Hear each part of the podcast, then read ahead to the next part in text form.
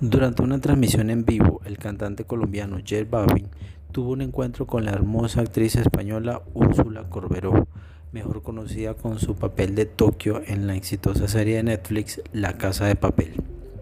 Y es que los artistas desataron risas y comentarios de los internautas con sugirientes comentarios que no pasaron desapercibidos durante la picante conversación. Muchos de los seguidores del intérprete de Mi Gente lucieron asombrados por su cercanía con la también modelo.